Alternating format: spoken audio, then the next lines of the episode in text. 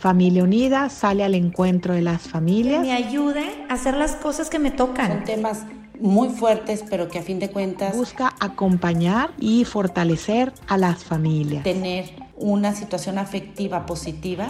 Y así Familia Unida se acerca a las diferentes etapas de la vida.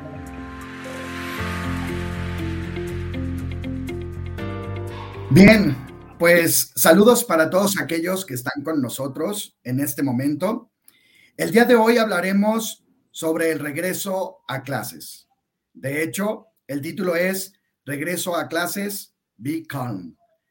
Hoy contamos con la presencia del doctor Eduardo Andere. Eduardo, ¿cómo estás? Buen día. ¿Qué tal? Buenos días, Daniel. Oye, pues bienvenido, es un gusto y un placer tenerte con nosotros el día de hoy. Este, y pues lo primero que quiero hacer es presentarte con las personas que están con nosotros. El doctor Eduardo Andede obtuvo su licenciatura en Derecho en la Universidad Iberoamericana con título de la UNAM. Su tesis obtuvo el primer premio de Economía Banamex. Maestrías en Economía y Administración Pública de las universidades de Boston y Harvard, respectivamente. Doctor en Ciencias Políticas del Colegio de Boston. Es analista y escritor en temas de políticas públicas, política educativa y educación comparada. Es investigador visitante de la Escuela de Boston y está afiliado al Centro Regional de Formación Docente e Investigación Educativa en México. Es autor de 16 libros sobre educación, política educativa, aprendizaje y educación comparada. Es conferencista nacional e internacional, asesor, consejero y autor de varios artículos en revistas especializadas nacionales e internacionales. El doctor Andere también es miembro del Sistema Nacional de Investigadores, evaluador internacional para la revista científica European Journal of Teacher Education. Colabora como escritor y consejero en el portal Educación Futura y es columnista invitado en el periódico Reforma. Doctor Andere, pues un gusto tenerte aquí con nosotros. Gracias, Daniel. El gusto es mío. Bien, pues queriendo aprovechar eh, pues tu sabiduría, tu gran trayectoria, quisiera preguntarte qué nos ha dejado la pandemia o qué nos ha dejado este último año de lo de enseñanza-aprendizaje. Bueno, mira, es una, es una pregunta muy adecuada porque sí tenemos ya algunos elementos con metodología seria. Cuando digo metodología seria, seria me refiero a una revisión por pensadores eh, académicos o científicos. Y yo he recopilado alrededor de 12 lecciones eh, derivadas de la experiencia del último año de la, de la ah, pandemia. Y una de ellas, la primera, es que la digitalización es es una excelente herramienta para, para el aprendizaje. Es decir, no es, no es en realidad un fin, sino que es un medio que las escuelas y los maestros y obviamente también los padres de familia y los estudiantes eh, utilizan para mejorar sus aprendizajes. La segunda lección es que las tecnologías de información y comunicación, eh, muchas de estas tecnologías están basadas en comunicación digital. Son un complemento y no un sustituto para maestros y papás. No, no debemos pensar, digamos, que una clase grabada o una lección grabada sustituye a un maestro y que entonces ya podemos tener un maestro colocado en la pantalla en lugar de un maestro interactivo, ya sea de manera presencial o virtual. Es, es falaz el argumento de que es mejor tener al mejor maestro del mundo dando una clase em, con, en, aula invertida que dando una clase de manera eh, eh, presencial o interactiva en el formato eh, virtual. Eh, lo, que, lo, que, sucede es que eh, se confunde, digamos, el, el, tema de la tecnología y la digitalización para apoyar al maestro o a papá y a mamá en, el aula o en la casa con el tema de esta clase es mejor si la tomas en, una, en, un formato de aula invertida que si la tomas presencial. Si la clase se toma en formato de aula invertida es porque lo decide el maestro, pero los alumnos siguen teniendo un maestro digital con el cual se comunican. La esencia de la, de la pedagogía no es la virtualización o la digitalización, sino el contacto que papá y mamá y los, las maestras y los maestros tienen con los hijos y los estudiantes. La tercera lección es em, la importancia de la educación presencial. La presencialidad antes, durante y después de la pandemia sigue siendo más importante para la calidad de los, de los aprendizajes que la educación a distancia. Existen, por supuesto, algunos casos extremos o especiales, como de educación especial, en donde parece que tenemos algunos elementos eh, que nos indican que es para cierto tipo de alumnos muy especiales la educación eh, a distancia o digital mejora su capacidad de comunicación. Pero para, para la generalidad de los estudiantes, la educación presencial es superior a la educación a distancia. La, cuarta lección es el tema de la pedagogía, perdón, de la, sí, de la pedagogía flexible, la capacidad que deben de tener tanto los maestros como papá y mamá en el hogar, pero bueno, hablando de la educación escolar, los maestros, de adaptar la pedagogía que mejor se adecue a las características especiales de, de cada niño y de cada estudiante. La siguiente lección que, que la, la, pandemia ha reforzado, y esto ya lo sabíamos antes de la pandemia, como también lo sabíamos antes de la pandemia, que la presencialidad es más importante que la digitalización, es que la, la mejor forma de hacer evaluación es por el progreso de los estudiantes y no por lo que saben, sino por lo que van progresando, lo que van aprendiendo en relación con ellos mismos. Luego, un aprendizaje bien interesante de la pandemia, y esto lo saben eh, papás y mamás y maestros de todo el mundo, es la importancia del aprendizaje basado en proyectos. Eh, más que en una tarea específica, en un proyecto, sobre todo si el proyecto es colaborativo. Eh, otra de, de, las lecciones que hemos recibido de la pandemia, que también ya lo sabíamos antes de la pandemia, es que las habilidades de los maestros son cruciales. Es decir, que si bien estamos en el mundo y en México con la idea de, currículos adaptados a los niños y a los jóvenes, y que los niños deben de aprender para toda la vida y que les debemos enseñar habilidades de aprender aprender, etcétera, etcétera, etcétera. Quienes primero deben de tomar este, este mandato del aprendizaje son los maestros. Entonces deben de estar profundamente actualizados eh, y yo lo, resalto en mis conferencias, en tres áreas. El área de teoría del aprendizaje, en el área de la digitalización y en el área de la comunicación con padres de familia. Luego, otra de las lecciones, la octava lección que hemos aprendido, es la importancia de las redes y las alianzas con padres de familia, como seguramente los, los padres de familia lo saben mejor que yo. Ah, la siguiente lección es, es la eh, que, entra más dentro del terreno de la pedagogía de la escuela. Es esta idea de, así como tenemos o debemos favorecer una pedagogía flexible en el, aula, en el aula, a nivel de país y a nivel de escuela, debemos eh, favorecer el concepto de currículos flexibles. Okay. Y final, bueno, no, no finalmente, digamos, voy en la 10. La, la, la siguiente lección es la importancia, y esto es crucial, quizá debería colocarlo al principio de las lecciones, es que el aprendizaje es un concepto eh, integral, es decir, se deriva de muchas cosas. Aprendemos no nada más porque vamos a la escuela o estamos en internet escuchando una lección de un maestro o leyendo un libro. Aprendemos si detonamos la fábrica de aprendizaje con la que contamos los seres humanos.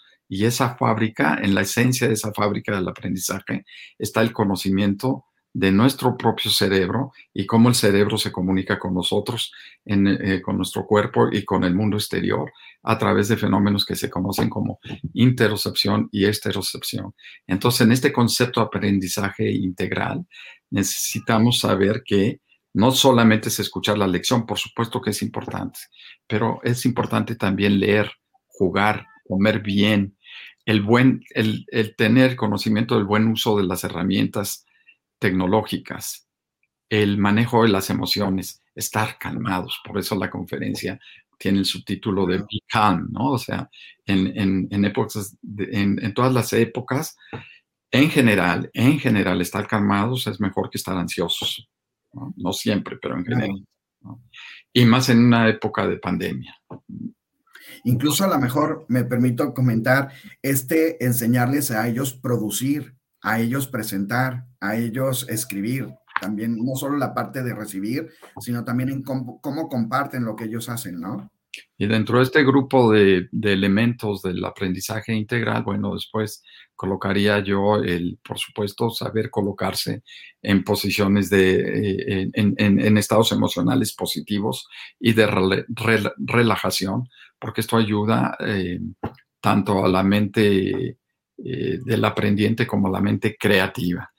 Luego, bueno, pues entender cuál es el funcionamiento del cerebro desde, desde que somos niños hasta que somos adultos. Eh, la importancia de dormir y la importancia del ejercicio y del, ejercicio continuo. Esto me lleva a la siguiente lección, que es la importancia del manejo de las habilidades emocionales y sociales, lo que se conoce ahora como habilidades socioemocionales. Y la última lección, y también una de las más importantes, es, y la quiero resaltar porque la gran parte de las personas que me van a escuchar en esta grabación van a ser padres de familia, la importancia de la crianza. Y esto lo resumo con una frase que más o menos dice así, que el, el poder de la cultura en el hogar es superior al poder de la pedagogía en la escuela. Wow, claro. Excelente, no, pues nos has dado un panorama muy amplio donde podríamos rescatar algunas palabras como flexibilidad, ¿no? Si, quizá, no sé si resumo, pero lo mencionaste en varias ocasiones, ¿no? Por parte de la currícula, de los docentes, etcétera. Este, excelente, nos has dado un panorama muy, muy amplio. Me gustaría ahora pasar a nuestra siguiente pregunta. Como padre de familia, ¿deben mis hijos regresar a la escuela cara a cara, a la escuela presencial?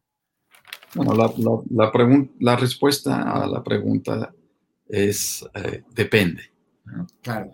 Un mundo ideal, por supuesto, que es mejor eh, la escuela cara a cara o la presencialidad, por miles de razones entre otras porque la esencia del aprendizaje es el contacto humano. El contacto humano directo, personal, donde, donde no, no, solamente se escucha como escuchamos en una lección digital, sino se vive, se convive el fenómeno de la enseñanza y, y el aprendizaje. En un mundo no ideal, por ejemplo, en un mundo pandémico, pues dependerá de las condiciones locales. ¿no? no globales, no nacionales, sino locales. ¿Cuál es la circunstancia? ¿Cuál es el contexto? ¿Cuáles son los recursos?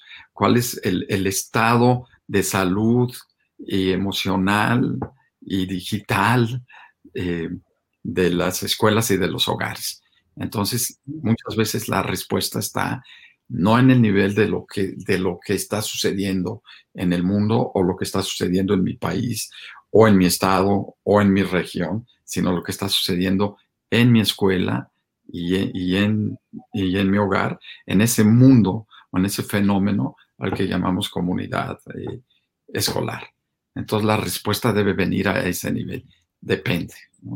Si, las condiciones, si, las condiciones, de salud son propicias, ¿no? si las condiciones de, de vacunación y de cuidado son adecuadas, bueno, la presencialidad es, es muy superior a la, a la distancia. Pero si no están las condiciones así, bueno, entonces se, buscan lo que en inglés se conoce como el second best, la segunda mejor opción. Perfecto. Bueno, quizá aquí quisiera aprovechar eh, pues tu experiencia, lo, que sabes, tus conocimientos. Eh, ¿Nos podrías decir dos o tres detalles más de por qué es mejor la educación presencial? Bueno, eh, lo, que, te dice la, pedagogía de la presencialidad es que en, la educación presencial ocurren muchos um, detalles de comunicación, como los gestos, la, sonrisa, el, conocer lo que los, los alumnos están pensando sin que te digan lo que están pensando, simple sencillamente por su lenguaje físico, corporal, por sus expresiones, por los gestos, por los guiños, por las sonrisas, por la forma en la que se comunican con otros estudiantes. Em, es, eh, y, eso le da una información al, al, maestro muy importante de cuál es el estado de ánimo de los estudiantes en el momento. ¿no? Claro. Y cuando tienes, eh, tú estás en una pantalla, no estás viendo a la persona, yo no te estoy viendo a ti, eh, Daniel, estoy viendo la imagen de Daniel, que no es lo mismo que ver a Daniel, ¿no? Y mi cerebro lo, lo capta así, mi cerebro está viendo una imagen unidimensional, no estoy reunido físicamente en interacción activa. Eh, real, real, real, sino que estoy teniendo una conversación con una pantalla. Claro.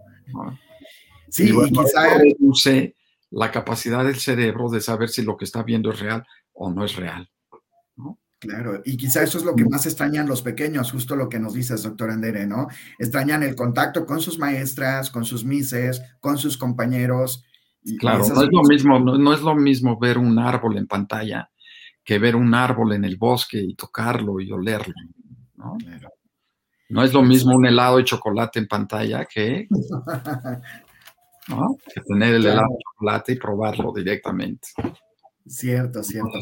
cuando, cuando lo, lo, lo aterrizas a ese nivel, todos podemos comprender que no es lo mismo, digamos, ver la pantalla que ver y convivir con la persona. ¿no? Exacto. Es una realidad, por eso se llama este, se, le llama de diferentes maneras, ¿no? Se le llama virtualización, realidad virtual, realidad aumentada, todo lo que tú quieras, como para hacernos sentir que estamos ahí, pero la verdad las cosas es que no estamos ahí. Así es, así es. No, pues muchísimas gracias por, ampliarnos en este sentido eh, la importancia de la presencialidad, ¿no? Y, y por último, este, quisiera preguntarte cómo desarrollar un ambiente de aprendizaje y creatividad en el hogar. Posiblemente decías que pues eh, toda la circunstancia concreta es la que nos va a decir si hay que ir a clases cara a cara o no, pero si, si ahorita nos tocara o, como nos ha tocado trabajar en casa, ¿cómo entonces podemos desarrollar un ambiente de aprendizaje y creatividad en el hogar, en casa, para nuestros hijos? Primero, como lo dice el subtítulo de la conferencia, Be Calm. Es importantísimo que mamá y papá estén eh, serenos, calmados, ¿no?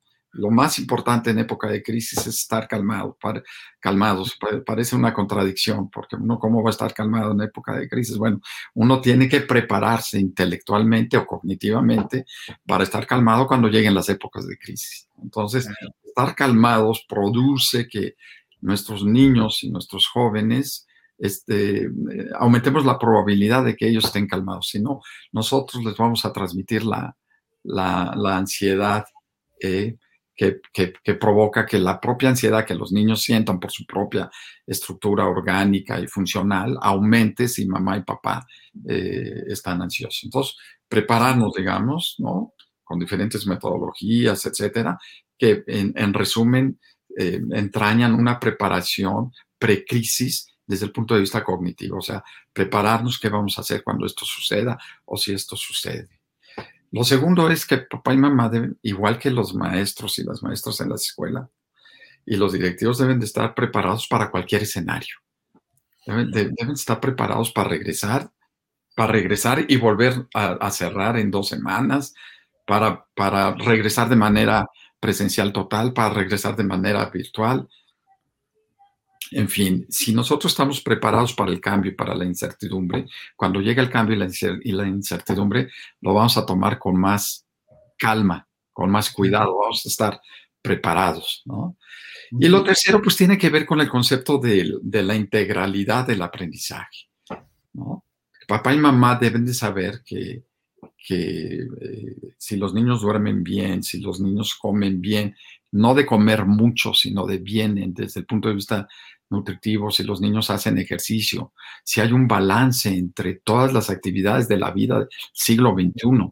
Entiendo muy bien que la vida del siglo XXI es estar conectado todo el tiempo, pero si uno está conectado tanto tiempo que sacrifica otras actividades como platicar con papá y mamá o jugar, como hacer ejercicio, como levantarse, como leer, etcétera, entonces el exceso de digitalización es, es eh, negativo.